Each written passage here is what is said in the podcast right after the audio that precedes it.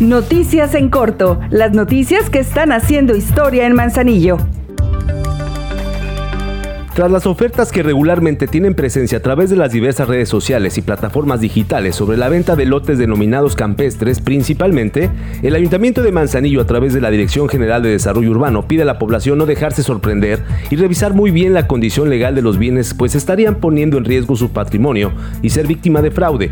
Es por ello que pone a disposición de la población el teléfono 314-137-2306 para asesorías ante alguna adquisición.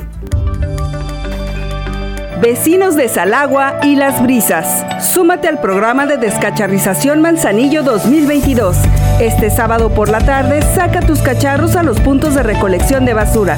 El domingo muy temprano pasaremos a recogerlos. Frenemos al dengue por amor a Manzanillo y unidos sigamos haciendo historia.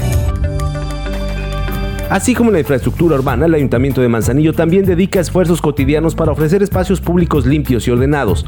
En este caso, a través de la Dirección General de Desarrollo Humano, particularmente del Departamento de Bibliotecas y Logística, se lleva a cabo la rehabilitación y mantenimiento de las bibliotecas municipales, espacios que son formadores culturales y en los que a diario asisten personas de todas las edades, quienes desarrollan ahí algunas de sus habilidades y gustos.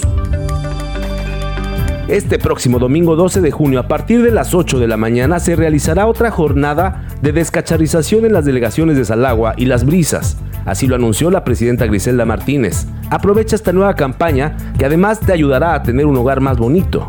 Por amor a Manzanillo, seguimos haciendo historia.